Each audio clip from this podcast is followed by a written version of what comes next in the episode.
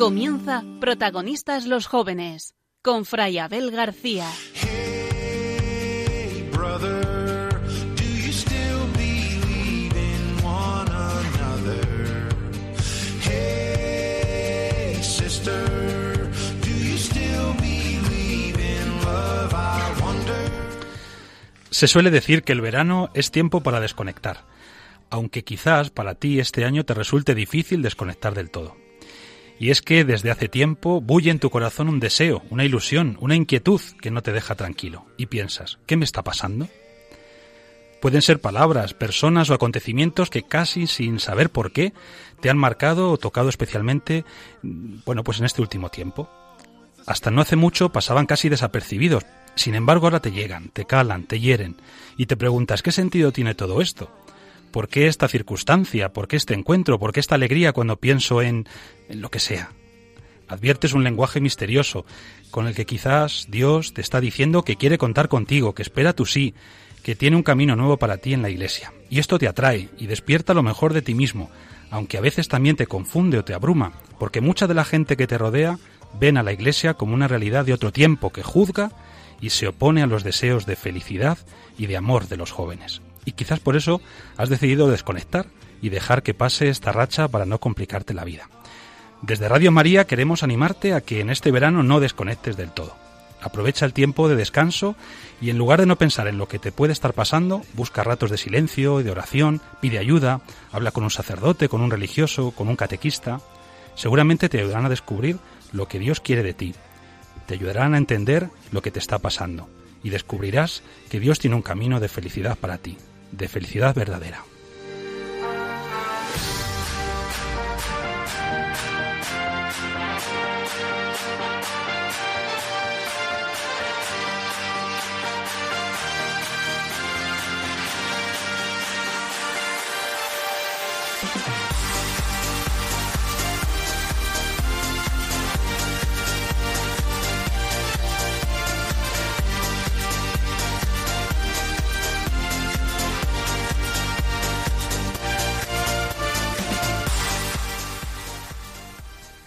Buenas noches amigos, paz y bien.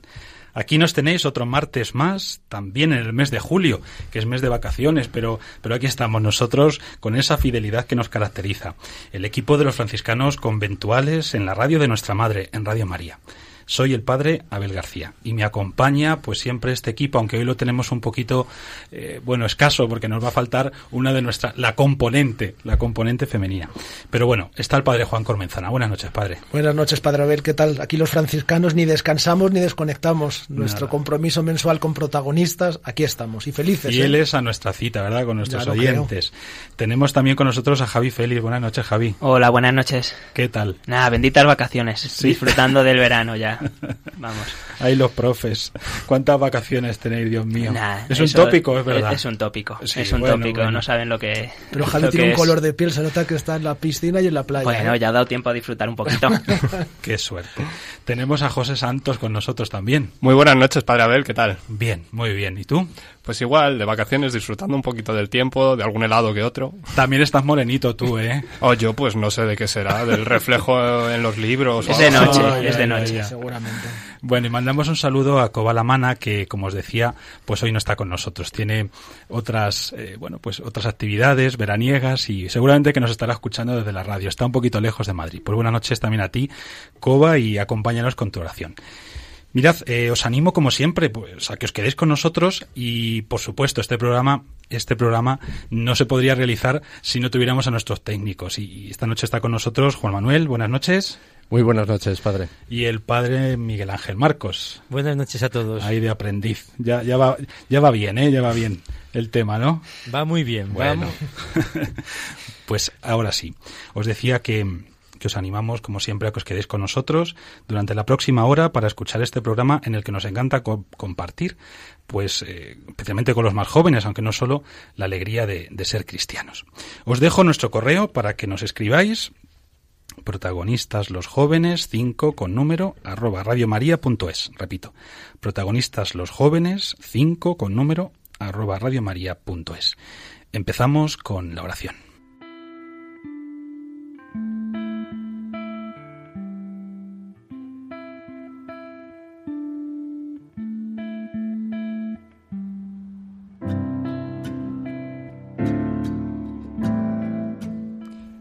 Buen Jesús, tú solo bastas, tú solo salvas, tú solo eres bueno y suave para los que te buscan y aman tu nombre.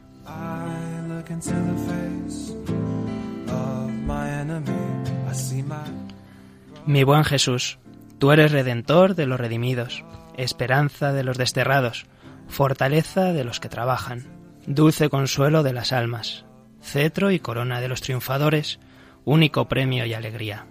Amén. Brother.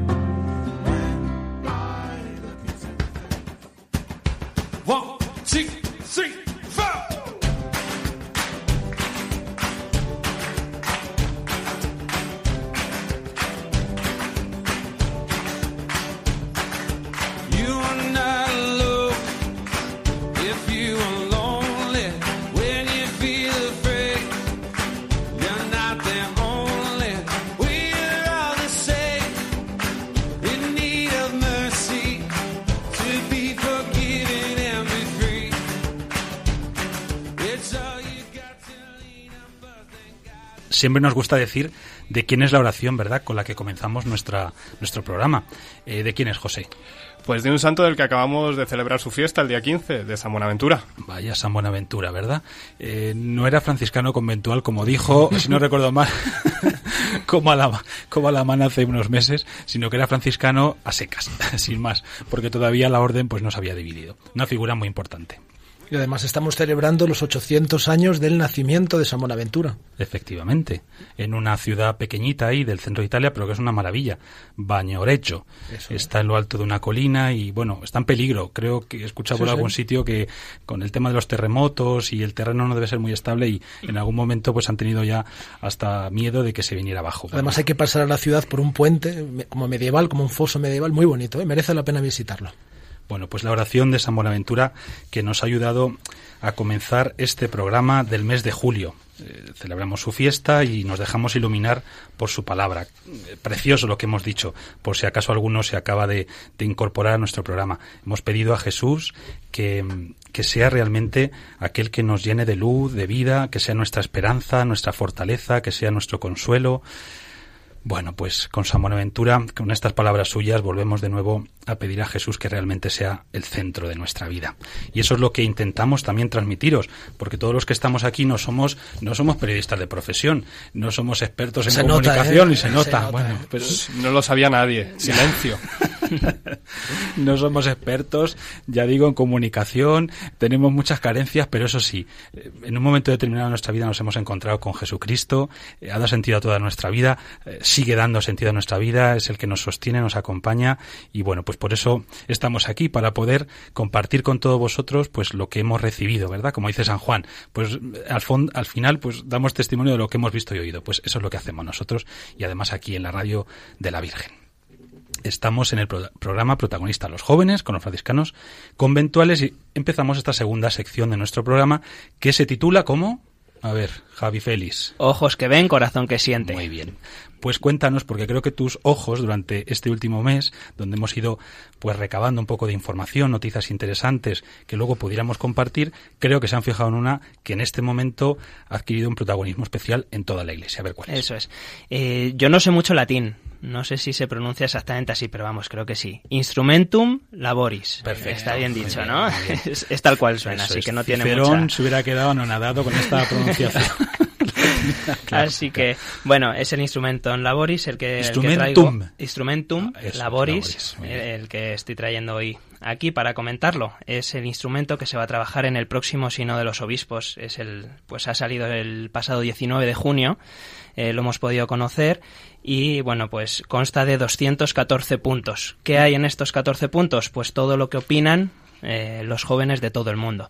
No solo lo que opinan ellos, sino bueno, pues también una parte de, de fundamentación bíblica eh, sobre todo ello y eh, propone algunas, bueno, todavía las propuestas no están del todo claras, pero sí que enfoca cómo tienen, hacia dónde tienen que ir encaminadas. Entonces, Perdona, Javi, el Instrumentum Laboris es como el documento base sobre el que luego se va a trabajar durante los días del sínodo. eso es, es como una preparación para el sínodo. Vale. Es muy bonito ¿Eh? que incorpora todas las encuestas de los jóvenes y el presínodo que tuvo en Roma en el mes de marzo. O sea que, como, ya que los jóvenes no van a participar en el sínodo directamente, se ha pedido su voz y están implicados. Y todas las opiniones, sus opiniones están incluidas en este documento. Creo que son las respuestas de más de 100.000. Más de chicos, 100.000 jóvenes. Que son muchos, de es todo decir, el mundo, sí, sí. Claro, bueno, es, es, creo yo una porción bastante representativa de los jóvenes de todo el mundo, de diferentes culturas, países de, de origen, etcétera. Eso es. Sí, algunas de las palabras clave que podemos encontrar en el documento son escucha, acompañamiento, conversión, discernimiento, desafíos, vocación, santidad. Bueno, todo ello englobado en este, en este documento en el que los jóvenes pues son, son preguntados sobre qué quieren de la Iglesia. Y cito textualmente, ¿Y qué quieren los jóvenes de la Iglesia? pues cito textualmente, la Iglesia sea una institución que brille por su ejemplo, competencia, corres- corresponsabilidad y solidez eh, cultural, y que comparta su situación de vida. ¿Cómo suena todo esto? A mí el ejemplo me suena muy importante. ¿Recordáis esa anécdota de San Francisco que había que predicar con fray ejemplo? Y es que las palabras muchas veces se quedan cojas y no vienen acompañadas del ejemplo. Entonces la Iglesia que testimonie con su vida el ejemplo es lo mejor que puede hacer, no simplemente palabras vacías. ¿Os sorprende, por ejemplo, que la- eh, los jóvenes pidan a la Iglesia que sea eh, una realidad auténtica? Es decir, este deseo de autenticidad que muchas veces, bueno, pues lo hemos hablado, ¿verdad? Aquí también en nuestro programa, eh, que en el fondo caracteriza o en general pues ha cara- caracterizado siempre a los jóvenes el deseo de autenticidad. Sí, bueno, así es. La Iglesia siempre eh, se le requiere que dé ejemplo a los demás. Y, y, bueno, pues los jóvenes de dentro de la Iglesia, porque la mayoría yo creo que son de gente que está metida dentro de la Iglesia, opina que eso, que lo primero que tiene que llevar la Iglesia es el ejemplo, más allá de sermones o de, o de comentarios. Y además creo que, junto con todo esto, eh, los jóvenes han pedido que la Iglesia sea transparente, acogedora, honesta, atractiva, comunicativa, ac- accesible, alegre e interactiva. Se le, se le pide todo a Bueno, la Iglesia, bueno. pero bueno, te- hay, hay que intentarlo, desde luego. Menos mal que la Iglesia no es solamente una realidad humana, porque si no esto sería imposible. Yo creo que no hay ninguna institución en el mundo que pueda, eh, bueno, pues contener todos estos elementos que, que son preciosos, que, que lógicamente a quien no le gustaría estar dentro de una, pues eso, ¿no? De una realidad así. Pero bueno, eh,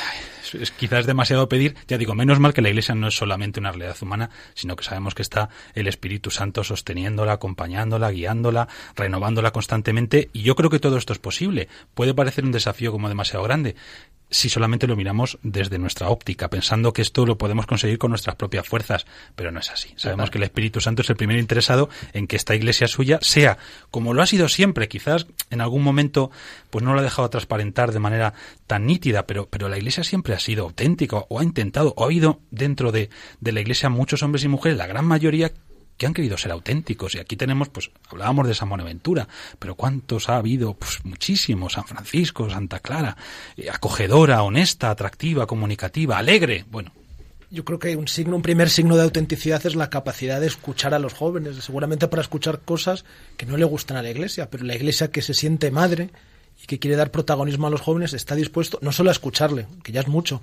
sino a acoger, incluso a discernir de esto que nos dicen los jóvenes, qué podemos hacer, qué pasos podemos dar, y eso es la actitud auténtica, que incorpora pues aquello que no funciona bien y que está abierta a las necesidades y a las críticas y sugerencias de los que la componemos. En el programa anterior, si recordáis, ese súper programa que tuvimos con Monseñor José Ignacio Munilla, que os invitamos a que lo escuchéis porque está ya en los podcasts de Radio María, protagonista Los Jóvenes, Fray Abel García y su equipo, escuchadlo porque la verdad es un programa que no tiene desperdicio, pero ninguno además. Preguntas precisamente que los jóvenes dirigieron directamente al, obispo, al obispo don José Ignacio Munilla. Una de las preguntas era esta, ¿verdad? ¿Por qué los jóvenes son tan reacios pues acercarse a la iglesia? ¿Por qué les cuesta tanto encontrar su lugar en la iglesia? Y don José Ignacio muy bien nos respondió diciendo que claro, pues que hay que hacer un poco de autocrítica, tenemos que reconocer que quizás no siempre hemos sabido estar a la altura de, precisamente de los deseos, de las inquietudes, de las búsquedas de los jóvenes, que hemos ido quizá con la respuesta ya muy preconcebida antes de escucharles. Y bueno, pues que hay que hacer camino con ellos. Y eso, además, es lo que significa sínodo. Sínodo significa caminar juntos. Y qué bonito que la Iglesia quiera dedicar precisamente un sínodo, un sínodo al tema de los jóvenes, el discernimiento, etcétera. La Iglesia que se pone de nuevo en camino con los jóvenes. Sí, de hecho yo leyendo pues me llamó mucho la atención una frase que decía que los cristianos profesamos un Dios vivo, pero que a pesar de esto pues nos encontramos con celebraciones y comunidades que aparentemente están muertas, ¿no? Pues a veces yo creo que nos cuesta llegar a los jóvenes en las iglesias, sobre todo en, el, el Instrumentum Laboris nos habla de la necesidad también de una renovación litúrgica, de adaptar la liturgia a los jóvenes y que los jóvenes también sepan acceder a esta liturgia a veces tan complicada. A mí por lo menos me asusta muchas veces pues eh, la cantidad de normas y, pasos que hay que seguir para cualquier, vamos, para cualquier cosa dentro de una celebración. Sí, lo que pasa es que es verdad también que la Iglesia eh, es depositaria de un tesoro eh, de muchos siglos y dejar como demasiada, digamos, cabida a la creatividad, pues te puede llevar, no sé, es mi opinión, ¿verdad? Pero a no reconocerte ya en, en algo, ¿no? Porque en el fondo, pues vas ahí a celebrar una misa y es la misa del Padre tal. No, mira, pues es que la misa del Padre tal no. Yo vengo a, a celebrar la misa de la Iglesia católica. Yo creo que siempre está como esa tensión sana entre creatividad y fidelidad también a la tradición. Y ahí es donde nos lo vamos jugando todo. Sí, quizás la palabra normas parece que nos suena como algo de derecho canónico. Yo creo que la liturgia tiene una frescura y una riqueza que es la que tenemos que descubrir, ¿no? Y seguramente falta una dimensión de catequesis, explicar a los jóvenes y que conozcan y que amen la liturgia, el significado de lo que ahí se celebra, que es mucho más que una norma, ¿no? Pero también, ¿por qué no?, a ser capaces, ese es- esfuerzo de creatividad, de intentar traducirlo de siempre, que es la experiencia viva de Jesús resucitado, en un lenguaje quizás que los jóvenes entiendan. Y a mí me llamaba la atención que el sínodo presta atención a la música como un elemento muy importante en la liturgia, ¿no? Y es verdad, yo creo que y nuestra iglesia de España más todavía tenemos un déficit de, de música católica. Seguimos cantando juntos como hermanos en nuestras celebraciones. Que es una muy canción bien, muy bonita, muy bonita, pero- pero... que ya tiene sus años, ¿no? Y quizás en España falta este esfuerzo, ¿no? Por componer canciones bonitas, bonitas que te eleven el corazón, ¿no? Y te permitan un contacto íntimo y profundo con el Señor. que sean bellas musicalmente hablando, Sí, sí, sí. pero a la vez también que tengan un contenido es. que te alimente. Pues a propósito de esto, Padre Juan, hace poco, ¿verdad? Estuvimos en, en Francia visitando a unos frailes nuestros, ahí en el norte de- de- del país, en, en Nantes.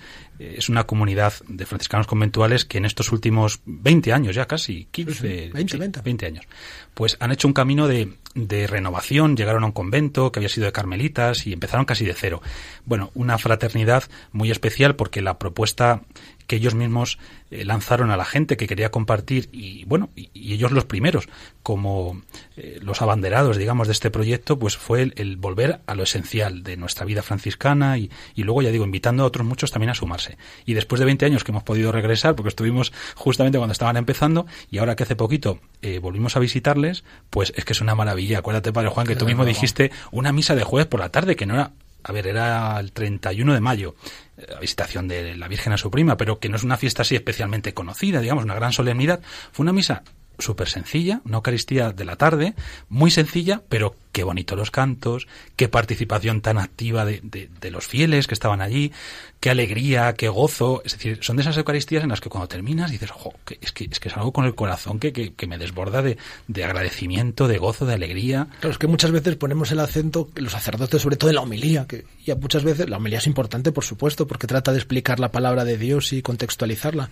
Pero qué bueno comprender que la música no es un pegote añadido a la celebración, que forma parte de la celebración y es una manera de celebrar. Y es un lenguaje afectivo en el que muchos jóvenes se pueden encontrar, bueno, jóvenes y mayores también. A mí me llama la atención que, digas que estaba llena de jóvenes y todo, porque en Francia el proceso de secularización es bastante grande, ¿no? Pero Francia es, es como muy, digamos que encuentras, es paradójica. O sea, como nación y a nivel religioso eh, se viven ciertas paradojas. Por ejemplo, esta que tú estás mencionando, Javi, pues de tradicionalmente ser un país mm, laico, incluso a veces laicista, pero bueno, que ha mantenido mucho, sobre todo su dimensión laica, quizá desde un punto de vista o un acercamiento a la Iglesia mm, respetuoso, en general bastante respetuoso. Pero bueno, a la vez que se ha vivido todo este proceso, también es cierto que descubres muchos signos de renovación y de una verdadera primavera. Y uno de, de perdón que puede parecer un poco chauvinista, pero uno de estos frutos o de estos signos es precisamente esta presencia nuestra. Fijaos, cada año estos hermanos, que son cuatro, o sea, no penséis que es una comunidad de 20, no, no, son cuatro hermanos, además de diferentes países, no todos son franceses, cada año organizan un encuentro de familias, y no solamente para sus familias, las que están cerca de la iglesia, sino de todo el país. Y ha habido años, por ejemplo este pasado, eh, que han sido capaces de convocar a más de 1.500 personas que van allí, o sea, simplemente para vivir dos o tres días de encuentro, de espiritualidad, de formación. Bueno, son cosas que te chocan. Y en esta celebración de la que os hablábamos antes, del jueves por la tarde, pues efectivamente era una, una asamblea muy variada. O sea, no, eran todos jóvenes, también había gente mayor, pero había niños, había familias. Bueno, pues ya digo, lo, lo que es el rostro de la iglesia, donde todos tenemos cabida. A mí tampoco me gustan esas celebraciones monocolores, donde todos. No, no, pues es que esa no es la realidad. La realidad de la iglesia es que hay personas mayores, abuelos, padres, hijos, enfermos, gente sana, de todo. Bueno, volviendo a- al, al Instrumentum Laboris, nada, simplemente recomiendo la, la lectura a todos los oyentes, aunque es verdad que no es una lectura que recomendaría para ocio, ¿vale? Es una- Para hay que tomárselo no. con calma, porque la verdad es que, pero sí que da una panorámica de, de lo que es, de cómo está la juventud en, en todo el mundo, no solo en nuestro país, sino en todo el mundo, porque llama la atención que, que en muchos sitios todavía pues hay gente que no tiene acceso a la educación básica, ¿no? Entonces, bueno, eh, como panorámica a conocer, yo la, la metería en un sobre y la mandaría a los políticos para que también supieran cómo está la, la juventud de hoy. De estas palabras, Javi, y bueno, los demás también, el padre Juan y José, de las siete palabras más o menos que ha mencionado Javi en su presentación, ¿con cuál os quedaríais? ¿Cuál os parece especialmente significativa? Eh, No sé si recordáis, pues se ha hablado de Sí. la escucha, acompañamiento, conversión, discernimiento, desafíos, vocación, santidad. Para mí la, la que resume todo, que es al final la que como concluye el, el documentum, el documento. También está bien dicho, ¿no? Tantum ergo. Vamos a hablar en latín ahora. Muy bien. Eh, también el de santidad, que es como el que resume que todos los jóvenes tienen que aspirar a la santidad independientemente de, de la situación que estén viviendo en, en este momento, ¿no? Entonces yo me quedaría con esa palabra. Para los demás, Me gusta lo que dice Javi de santidad, de hecho acaba de hacer que mi idea ya valga menos. Pero yo me quedaría con la palabra escucha, que yo creo que es con la idea que nace este documento, ¿no? Escucha y conseguir acercar a estos jóvenes a esa santidad que dice Javi. Y yo más que con una palabra me quedo con el tono positivo de todo el documento, que es un tono esperanzador. Porque el riesgo de hablar con jóvenes es decir, no hay futuro, es un callejón sin salida, la fiesta... Pues no, ni muchísimo menos. Uno se lee el documento y dice, hay futuro, hay esperanza, ¿no? Y siempre, pues no criticar a los jóvenes, esa visión tan negativa que tenemos a veces, ¿no? Que proyectamos sobre los jóvenes, cuando no.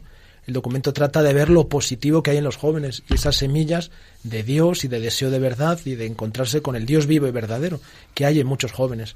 Seguramente bajo un paradigma religioso nuevo, pero hay esperanza y tenemos mucho camino que hacer. Quizás como San Pablo, cuando fue el aerópago de, de Atenas y tuvo que predicar y aprovechar lo que había.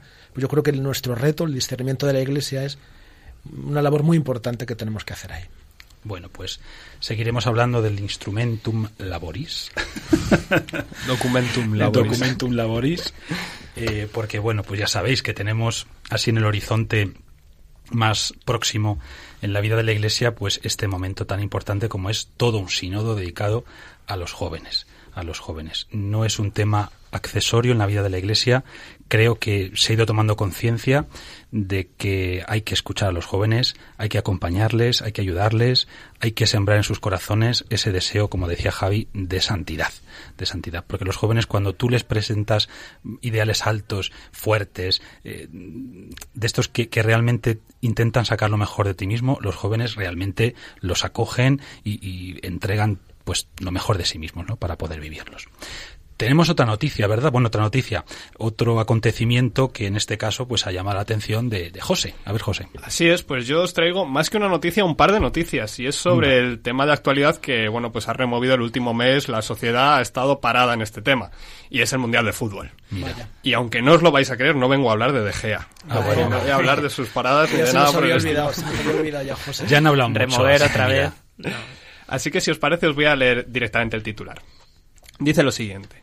Dos jugadores terminan el partido del Mundial en oración y conmueven a millones. No me lo puedo creer. Así es, pero es que dos jugadores de equipos diferentes. Vaya. Romelu Lukaku y Fidel Escobar rezando al final del partido entre las selecciones de Bélgica y Panamá en el Estadio Olímpico de Fischt. Curioso, ¿no? Es decir, me parece que este partido lo ganó Bélgica al final con, do- con dos goles de Lukaku. Sí. Y terminan... Creo que no, sí. bueno, la victoria honestamente no pues... estoy muy puesto, la verdad. Pero lo que me parece curioso es que dos jugadores que normalmente al terminar un partido, pues el que pierde suele salir un poco enfadado, por no llamarlo de otra manera, terminan juntos en oración. Pero es que voy con el siguiente titular. A ver. De este no os voy a decir quién es el protagonista, ¿vale? Este yo creo que le podéis sacar vosotros ya que somos de Madrid y bueno, juega en, en el Bernabéu cada 15 días. Ya os he dado bastante pista. Sorpréndenos, a ver. Me arrodillo en los partidos para que vean que Dios existe. ¿Hay alguien que sepa quién se arrodilla en los partidos? Ay, pues yo lo he escuchado, espérate, es un portero. Eso es. Pero Muy es que no me acuerdo cómo se llama. El portero del Real Madrid es Keylor Navas. ah, eso, eso, eso, es verdad. Sí, Muy sí, bien. sí. Pues así es, este portero de Costa Rica eh, ha hablado con la revista Vida Nueva sobre su fe y comenta cómo le ha ayudado en su carrera diciendo lo siguiente, no le pido a Dios que no me metan goles, solo le ofrezco cada partido. Es decir, este punto de vista tan avanzado en la fe de no centrarme en pedirle a Dios un resultado, sino te doy lo que tengo y te agradezco lo que tengo. Ya, pues lo que reciba yo a cambio, te doy las gracias, no tengo más que decirte. No sé qué os parece. Es muy llamativo porque además Keylor Navas, eh, cada vez que coge el micrófono para alguna entrevista, siempre nombra a Dios, no una, varias veces a lo largo de, la entrevista. Bueno, pues gente creyente y tenerla pues tan cerca a mano en nuestros medios, pues es, es un gusto, la verdad. Sí, tengo que decir que el otro día viajando con el padre Miguel Ángel Marcos a Valencia, a un encuentro, estábamos escuchando el programa de España, el famoso fatídico, no sé cómo llamarlo, mm, partido de España, donde perdimos, donde nos echaron del Mundial, en los penaltis con Rusia. Y luego entrevistaron, pero es que no recuerdo quién era exactamente. El caso es que, bueno, el periodista le hace las preguntas que le interesaban y al final terminó este jugador, pues a lo mejor fue Keylor Navas, es que no lo sé, terminó diciendo, bueno, que Dios te bendiga. Y el, el periodista, el pobre, se quedó ahí parado diciendo, ¿y qué le respondo yo ahora? Pues luego cuando dices, amén. claro, buenas tardes, pues buenas Gracias, tardes, hasta pronto, no sé. hasta pronto. Pero claro, dice, sí, sí, sí, que Dios te bendiga. Y, y además que se notó como una especie de silencio ahí, que, que se debió quedar, claro, lo estábamos escuchando en la radio, pero si lo hubiéramos podido ver, solamente que se quedó con una cara diciendo, "¿Y ¿qué le digo yo ahora? no estamos acostumbrados, quizá los que vienen pues de los países hermanos, de, de Hispanoamérica, sí que están mucho más acostumbrados a este tipo de, incluso de expresiones que en el fondo hablan pues de, de, de una fe muy enraizada, muy, muy vivida en, en lo normal, que quizás es lo que se ha perdido un poco en nuestra sociedad. El, el poder decir a uno, pues que Dios te bendiga, pues que Dios te acompañe, pues O que, si Dios quiere. o que si Dios quiere, efectivamente, que son cosas que se están perdiendo, bueno, quizá van un poco a la par con todo este proceso de, de secularización o de no sé ni siquiera cómo llamarlo. Pero bueno, que de vez en cuando llama la atención positivamente escuchar a un medio de comunicación a un jugador de fútbol, como a cualquier otro personaje famoso, digamos, que, que se atreve, oye, pues a desear una bendición o a nombrar a Dios. Claro, es que se atreve. Yo creo que estamos demasiado acostumbrados a vivir la religión como algo íntimo, algo personal. Y por eso me gusta esta noticia, que él sea de rodilla, que ya es muchísimo en un estadio, imaginaos el Bernabéu lleno de gente, para que vean que Dios existe. En Es el fondo, fuerte, es fuerte, ¿eh? Para dar testimonio. ¿Qué ejemplo nos da a nosotros, no? De que tenemos que dar testimonio con nuestra vida, con nuestros gestos, y basta ya de complejos y que no, que lo nuestro merece la pena y no tenemos nada de que avergonzarnos. Al contrario, dar testimonios porque es algo precioso que nos ha pasado en nuestra vida. Bueno, pues creo que, que este tipo de noticias, como siempre os decimos en, en nuestro programa, en esta sección, ojos que ven, corazón que sienten, que siente, pues nos ayudan un poco a, a darnos cuenta de que a veces nuestros ojos no son capaces nada más que de fijarse en lo malo, en lo negativo, y sobre todo cuando pensamos un poco en la situación de la Iglesia, del cristianismo en Occidente, en España, de manera concreta, pues como que a veces nos puede invadir un poco un cierto pesimismo, Javi, ¿no es Sí, verdad? sí, así Porque es. vemos que somos poquitos, que, que a Dios se le va arrinconando cada vez más, que lo religioso cuando aparece, por desgracia, es para ser causa de burla, de desprecio, de risa y bueno, pues por eso estamos aquí nosotros también, ¿verdad? No solo, por eso está Radio María y el programa protagonista a los jóvenes para recordar a los jóvenes que creer pues eso no es una desgracia y no es una remora del pasado, sino al contrario, que creer en Jesús vivo y resucitado y formar parte de la Iglesia, pues llena el corazón de alegría. ¿Es así o no es así? Claro que sí. Bueno, pues aquí estamos nosotros para, con esta sección, ojos que ven, corazón que siente, para recordarlo de vez en cuando. Pues sí, queridos oyentes, estamos en este programa, eh, protagonista de los jóvenes, soy el padre Abel García y aquí con el equipo, pues compartiendo estas noticias y estas realidades que esta noche pues nos han llevado por estos dos derroteros, el Instrumentum Laboris de los jóvenes y también el Mundial de Fútbol y estos ejemplos de cristianos que no tienen miedo de dar testimonio de su fe. Os recuerdo nuestro correo electrónico, protagonista los jóvenes 5 con número, arroba radiomaria.es. Repito, protagonista los jóvenes 5 arroba radiomaria.es. Qué bonito, qué bonito.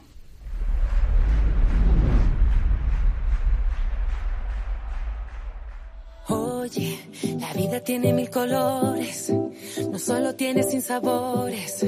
Hay días que amanecen tristes, pero siempre habrá mejores. No hay mal que el tiempo no devore, aunque lo bueno se demore. Seguro llegará ese día, porque así es la vida. Voy a decidir que llorar no quiero.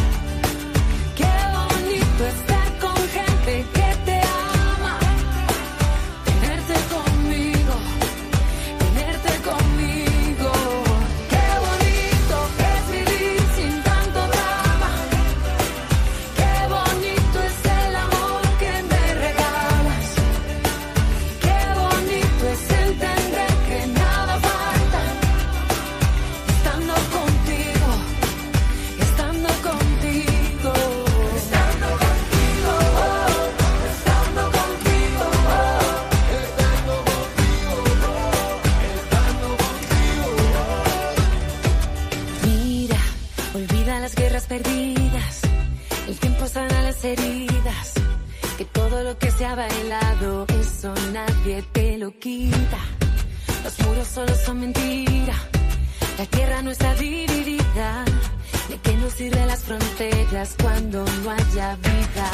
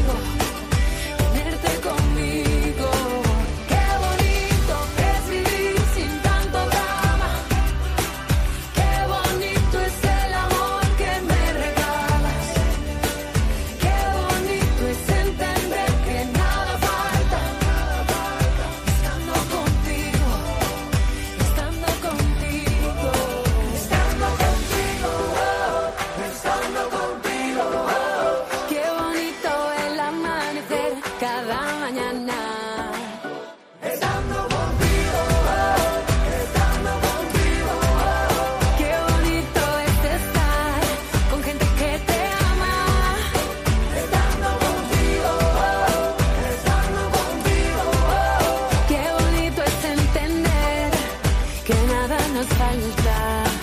Qué bonito.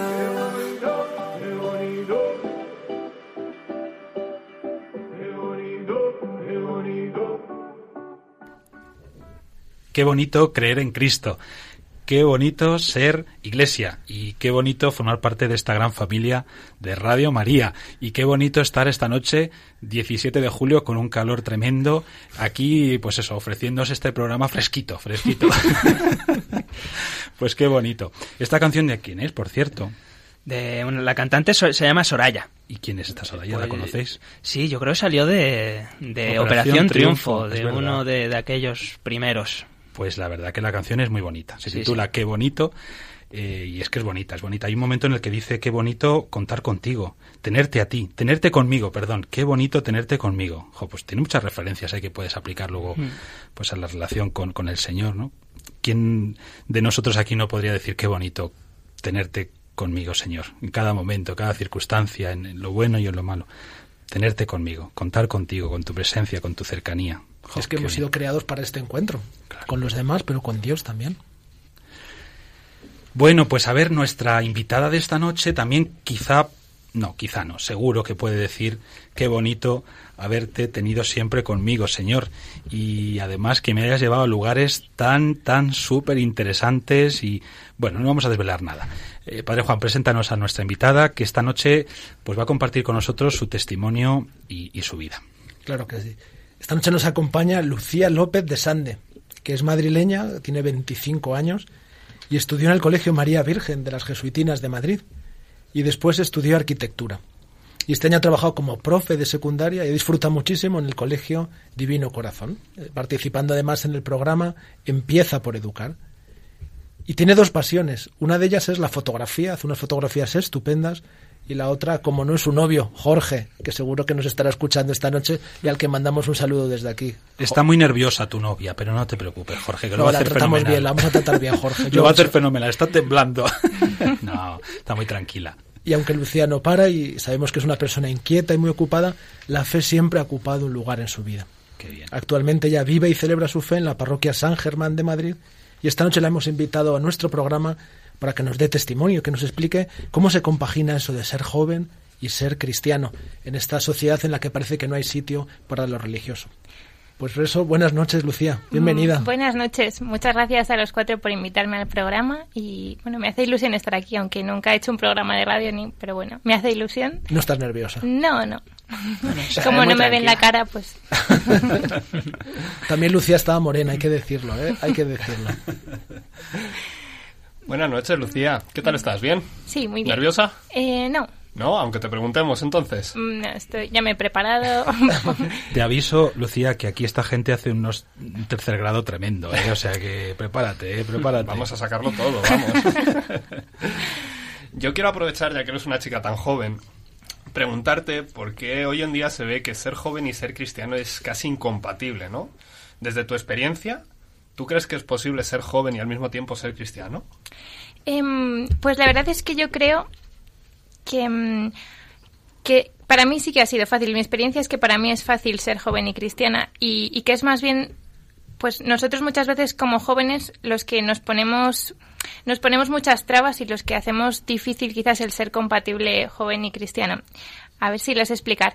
Porque muchas veces tengo la sensación de que en la iglesia nos alimentamos unos a otros, eh, pues la sensación de vivir atacados, perseguidos. Quizás a veces estamos a la defensiva en nuestros grupos de amigos que no son católicos y, nos hemos acabado creando co- como complejo de ser cristianos. Yo muchas veces cuando hablo con mis amigos en la parroquia lo comparo como tener un novio y pues cuando conoces a una persona, eh, si te gusta mucho tu novio y estás enamorada, enseguida salen las conversaciones. Pues mira que mira qué inteligente es, o mira lo que hablo con él, o mi- mira este sitio que hemos visitado y enseguida salen las conversaciones. Muchas veces para darte cuenta de que alguien es cristiano te hace falta pues horas y horas de conversaciones, a veces meses, y de repente te enteras de que es cristiano.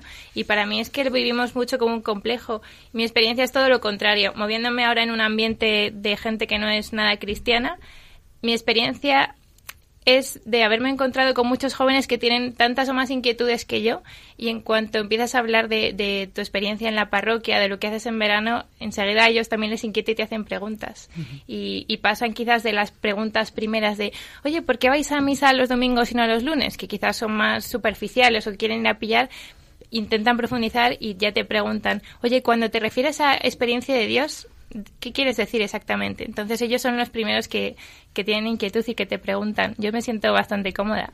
Eh, Lucía, aquí es muy difícil no decir ciertas cosas y que no estemos atentos y tiremos un poquito del hilo, ¿eh? Uy. Entonces, hablando de experiencia de Dios, precisamente que creo que es, es como el, centro y el núcleo de toda nuestra fe. Nosotros pues no creemos en, en- en ideas, en una filosofía, en un camino pues eso, abstracto, no, no, nosotros eh, realmente estamos aquí y somos cristianos porque, bueno, hemos recibido la gracia de poder tener un encuentro con alguien y tener esa experiencia viva de Dios de la que tú hablabas. Lucía, háblanos un poquito de esa experiencia. Tú, si pudieras o tuvieras que decir cuándo fue ese momento en el que tú mm, tuviste esa, esa certeza, esa certeza de que realmente Dios eh, es alguien y no algo, y que está vivo y cerca de ti, y que te acompaña, y que te ha creado, y que te ha dado la vida y todo lo que eres. Y, y bueno, pues cuéntanos a ver. Pues em, esto fue como hace como hace 10 años y pico. Lo tengo muy luego os cuento por qué, pero lo tengo muy atado cuándo fue. Y es verdad que bueno, yo iba entonces por una parroquia cerca de mi colegio, mi madre me había querido apuntar a catequesis de confirmación para que estuviera en un buen ambiente, hiciera buenos amigos, y a raíz de esa parroquia me pude apuntar a un campamento en verano que se realiza con la Asociación Juvenil Corona y era en Picos de Europa. Y lo primero que me llamó la atención en ese campamento es que los monitores, que tendrían mi edad, para mí eran muy mayores entonces, 26, 27 años, y yo veía chicos jóvenes fuertes que parecía que no, no se, le- no se les quebraba la voz nunca, que aguantaban en las montañas, parecían gente como muy fuerte para mí. Y, y ellos hablaban eh, de Dios y se emocionaban. Y, mm, Hablaban de Dios y se emocionaban. Sí, daban testimonio de su vida y, y, y reconocían su fragilidad y hablaban de la grandeza de Dios. Y para mí fue el primer momento en, en el que empecé a considerar Dios no como una idea, sino como alguien real. Y además coincidió que en ese campamento mm, pude tener como mi primera confesión importante.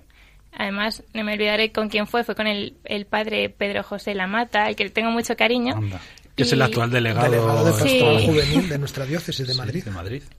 Y, y entonces em, esa experiencia de confesarme me hizo sentir un amor, me hizo sentir muy querida. Yo que entonces era una chica muy responsable, muy responsable, muy preocupada en las notas, me sentí querida, pues eso, más allá de las notas que sacara, de lo simpática que fuera, una- un amor muy profundo. Y es verdad que desde entonces no me he querido despegar De ese amor. de ese amor, vamos, de- del Señor y, y lo he ido buscando en, en todos los sitios, la verdad. un amor gratuito, incondicional, que no te dice te quiero si me das, te quiero si haces esto, lo otro, lo de más allá. Te quiero porque te quiero, porque eres mi hija, porque porque te he creado, porque te he salvado a través de mi hijo Jesucristo. Bueno, qué, qué bonito, ¿no? Poder decir que tenemos al menos alguien que realmente realmente nos quiere así de esta manera, que es lo que el corazón humano desea, ese amor gratuito e incondicional.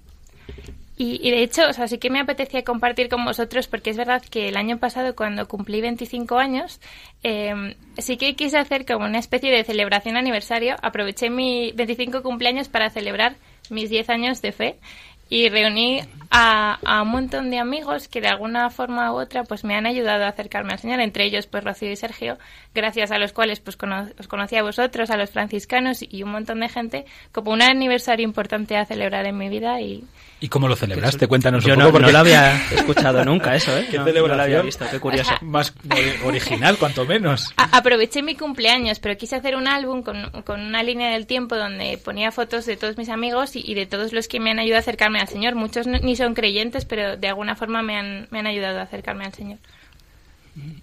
Queridos oyentes, estáis escuchando el programa Protagonista de los Jóvenes en Radio María, la radio de la Virgen, eh, con los franciscanos conventuales, en- como cada tercer martes de, de mes.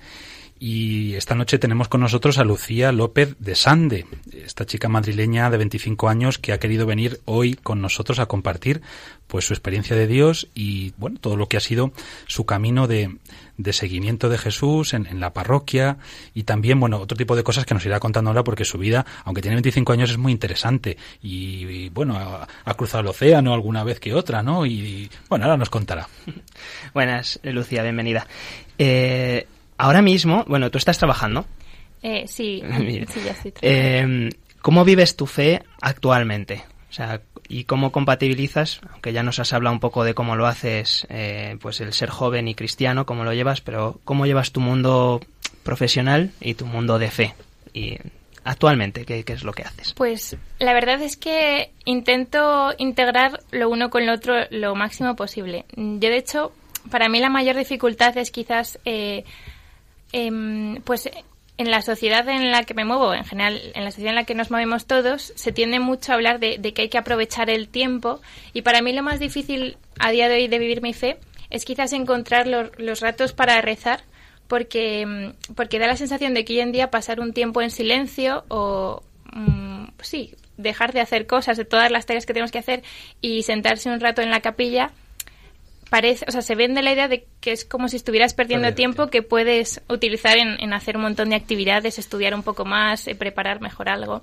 Eh, entonces, o sea, quizás para mí lo más complicado hoy en día es que me dejo llevar mucho, pues por ese, tienes que aprovechar el tiempo, tienes que hacer cosas productivas.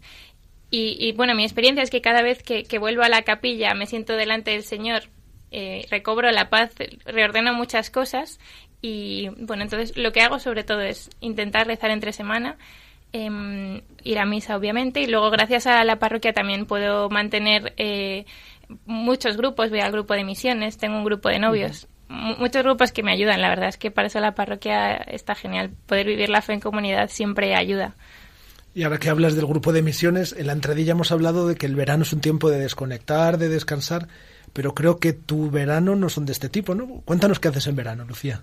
Bueno, pues es verdad que, que ya desde hace seis años eh, voy a República Dominicana con mi parroquia, con San Germán. O sea, empezaste cuando tenías 19. Sí, Primer año muy jovencita. sí. Bueno, también gracias a- al padre Pedro, Pedro José, que también me insistió desde el principio. Gracias a él yo me metí a dar catequesis y también cuando me propuso lo de la misión y me dijo que, que eso me podía gustar muchísimo, pues me, me apunté. A mis padres no les gustó tanto, con 19 años, pero, pero sí, entonces fui por primera vez.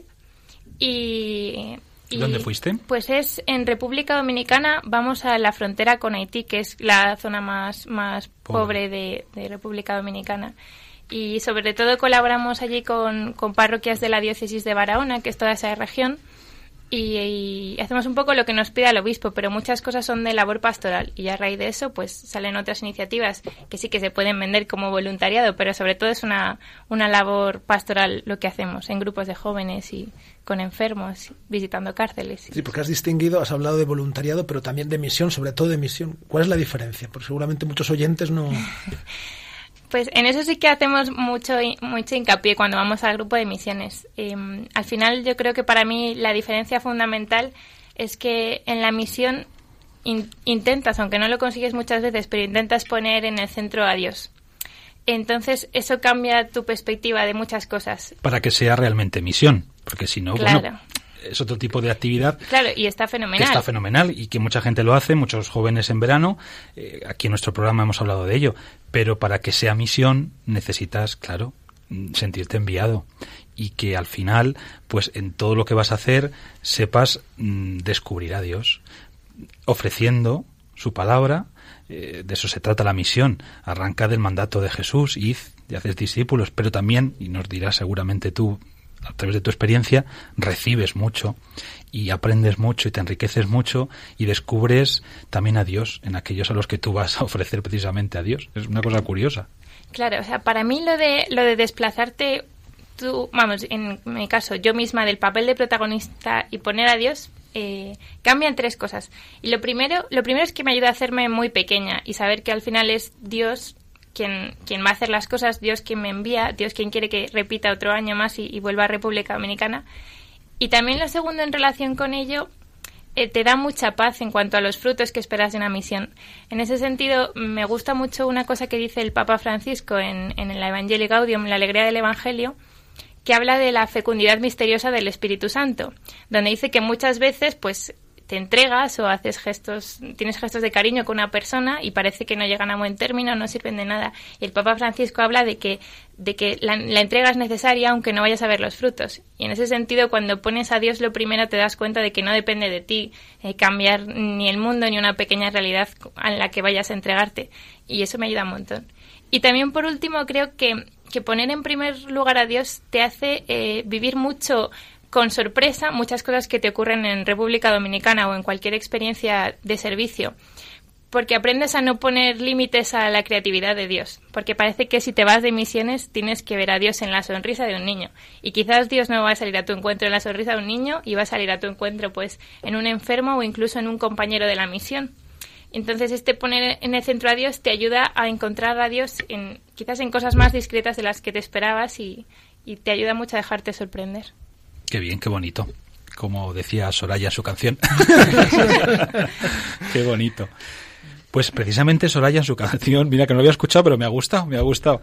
Y, y he subrayado mientras que la escuchábamos tres cosas. A ver si tú podrías decirnos que esto luego se, se cumple concretamente en, en República Dominicana, que es donde ha sido seis veces, ¿verdad? Nos has Sí. dicho. Que los muros solo son mentira. Que la tierra no está dividida. ¿De qué nos sirven las fronteras cuando no haya vida? creo que hablan de una, de una realidad, de una experiencia que posiblemente tú te has encontrado yendo a República Dominicana. Los muros, la división, la pobreza, eh, Occidente, y, o sea, el norte y el sur, eh, estos contrastes tan fuertes, ¿no? Cuando, viajas a un país así, como que esto se hace más evidente y, y sufres, porque te das cuenta de que es injusto, es injusto que la gente pase hambre, que viva en las condiciones en las que vive. Ha sido también tu experiencia esta. Sí, totalmente. Además, en la zona a la que vamos, al estar en la frontera con Haití, hay mucha inmigración haitiana y los contrastes se notan muchísimo. Entre ellos también hay cierto racismo y entonces es- es un lugar muy dividido. En el mismo país, en República Dominicana, entre la frontera con Haití y la capital, ya hay un abismo. Pero bueno, también he experimentado lo contrario, porque es verdad que llegas a una iglesia recóndita perdida en la selva y, como llevas una cruz de misionero, eh, ya es como si les conocieras de toda la vida. O sea, ayer mismo, de hecho, me escribía un, un seminarista para decirme que rezara, por favor, por una hermana suya y se pone solo en contacto confiando en mi oración. Y bueno, o sea, tenemos al final una relación de fraternidad muy, muy bonita con República Dominicana. Y Lucía, tras todos estos años de misión, de trabajo, si pudieras resumir en qué ha cambiado tu vida todo este tiempo dedicado a los demás.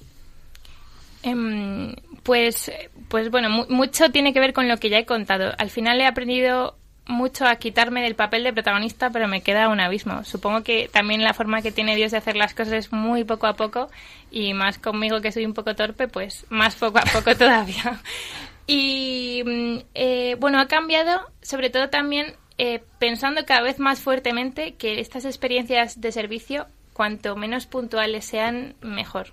O sea, que cualquier experiencia mm, de voluntariado, de misión, eh, cuanto más continuada en el tiempo es más bonita y, y puedes tener un compromiso mayor. Y también eso ha cambiado mi vida, al final cambiando un poco mi futuro profesional, que de estudiar arquitectura, pues al final soy profesora en entornos más vulnerables. Eh, Lucía, una curiosidad, ¿eh? pero si no me quieres contestar, no me contestes. ¿Has ido con Jorge, con tu novio? Sí. Y lo que habéis compartido, imagino que os habrá unido muchísimo. Claro, claro, es que de hecho esto, pues, si lo puedes hacer con tu novio es mucho mejor, porque al final es vivir unas experiencias muy fuertes, muy bonitas, donde se crece mucho y hay mucho que compartir. ¿Tenéis planes de boda todavía? no? Perdón, esta, esta- hijo. esta pregunta. Vale, vale. Yo- era broma, era broma. Yo voy a hacerte la última pregunta porque el tiempo se está acabando y es nuestra pregunta de rigor siempre al final de las entrevistas. ¿Qué le dirías a un joven con toda tu experiencia eh, en actividades durante el verano? Eh, ¿Qué le dirías al joven pues que está tirado en casa, que no encuentra sentido a- o no encuentra las salidas para hacer en este en este verano? Pues yo sí le recomendaría, pues por eso, por mi experiencia personal, que, que intente encontrar un lugar donde poder entregarse en verano. Porque al final mm, mi experiencia es eh, que, mm, que amando, o sea, que el Señor nos ha hecho para amar y de verdad somos, somos muy felices así. Y cuanto más podamos estar en contacto con experiencias que nos permitan entregar, pues más aprendemos para la vida. Para mí la misión ha supuesto como una escuela donde aprender a amar cada verano, que es la típica tarea que, que durante el año nos ponemos muchas excusas y no, no podemos hacer tan bien. Pues que en verano sea un momento para recargar pilas y aprender a amar y, en el servicio donde el Señor nos pide entregarnos. Muchas gracias. Aprender a amar, ahí es nada. Esa es la gran lección de la vida, Lucía. Por eso hay que ir varios veranos. Sí, porque además, ¿quién puede decir que yo... ¿Quién podría decirnos, yo ya he aprendido a amar? Ya no necesito aprender más. Yo creo que nadie, porque amar nunca se aprende del todo. Nunca se aprende del todo. Bueno, Lucía López, Lucía López, muchísimas gracias por haber estado aquí con nosotros esta noche, por haber compartido este ratito con no solamente con nosotros, sino sobre todo con nuestros oyentes, los oyentes de Radio María.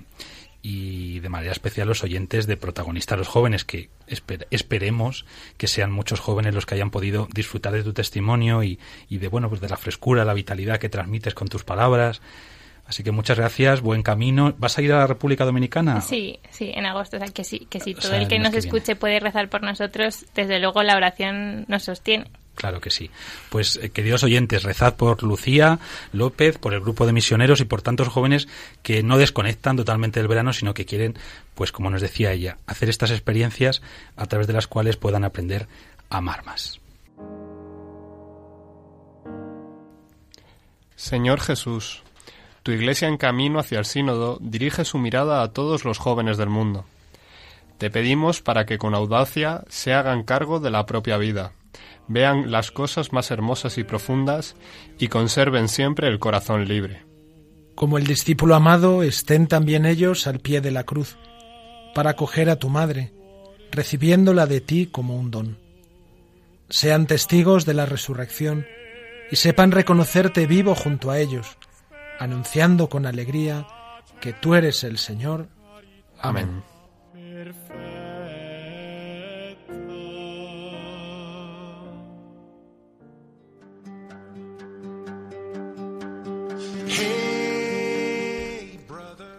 Pues hasta aquí nuestro programa de julio. Eh, buenas noches, Padre Juan. Buenas noches. Y gracias. A vosotros. Eh, buenas noches, José Santos. Buenas noches, Padre Abel, y ahora por un heladito habrá que irse, ¿no? Venga, ahora mismo invitas tú, ¿eh? Bueno, Javi Peli, buenas noches. Buenas noches. Y gracias. Muchas gracias a vosotros. Nuestro equipo técnico, eh, Juan Manuel, buenas noches. Muy buenas noches. Padre Miguel Ángel, Muy buenas noches a todos. que el Señor os bendiga y os guarde a todos.